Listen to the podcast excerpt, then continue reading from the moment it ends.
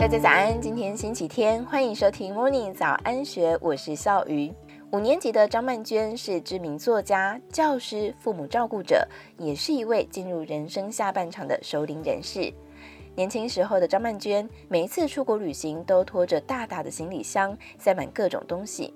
五十岁后，行李箱变得越来越小，重量也越来越轻，而且尽量零购物。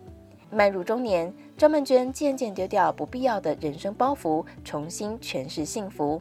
并且在出版的书籍《我辈中人》当中，娓娓道来她对于中年阶段的探索以及幸福的定义。张曼娟说，她觉得到了中年有一个很大的好处，就是越来越能够清楚分辨想要的跟真正需要的。走过人生大半，懂得生命无常，更珍惜平凡日常。幸福已经不是物质丰盈、功成名就。只要能够好好活着，亲手烹调港式煲汤、油豆腐烧鸡、鸡肉肉骨茶，或是与心爱的家人、宠物之间有一份浓得化不开的情感，甚至只是在烈日下快走之后，将一杯凉开水一饮而尽，这些都是张曼娟的小确幸。中年以后，对幸福的定义会是越来越简单的。现在的她一天大概是这样过的。早上五点五十分起床，六点替父母上网挂号，七点吃早餐，然后拉着菜篮车上市场。返家之后，先整理食材，接着就带爸妈就医。看诊结束，他亲自张罗午餐。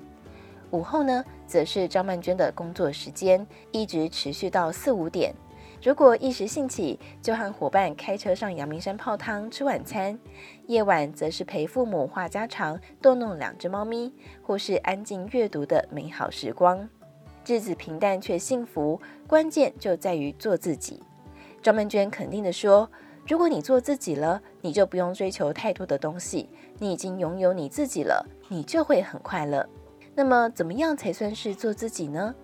所谓四十而不惑。”张曼娟认为，不是真的对人生没有疑惑，而是对于自己所想要的、所追求的东西，不会再问了，也不会再被别人的公众价值牵着鼻子走。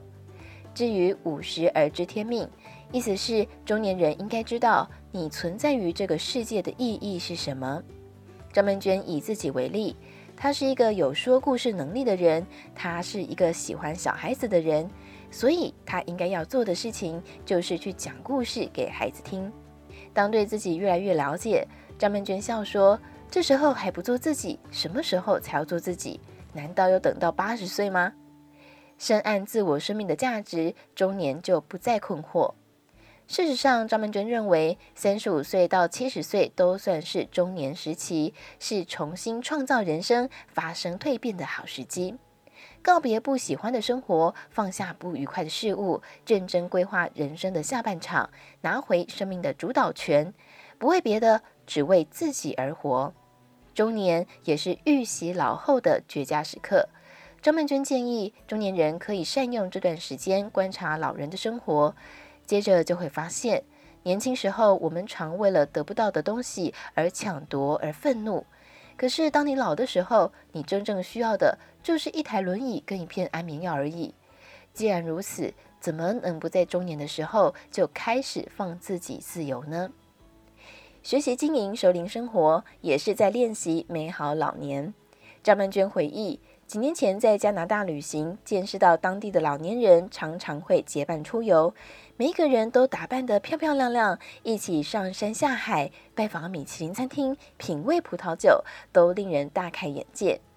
张曼娟认为，西方人的观念是孩子满十八岁就要自立，父母不会替孩子设想要买房子，也不会期望孩子帮他们推轮椅。如此一来，老人反而独立了起来，开始会思考如何安排生活，如何学会快乐的本领。有能力规划自己的老后生活，也才能够拥有幸福的能力。而这一切都得从觉知那刻开始。以上内容出自幸福首领网站，更多详细资讯欢迎参考资讯栏。祝福你有美好的一天，我们明天见，拜拜。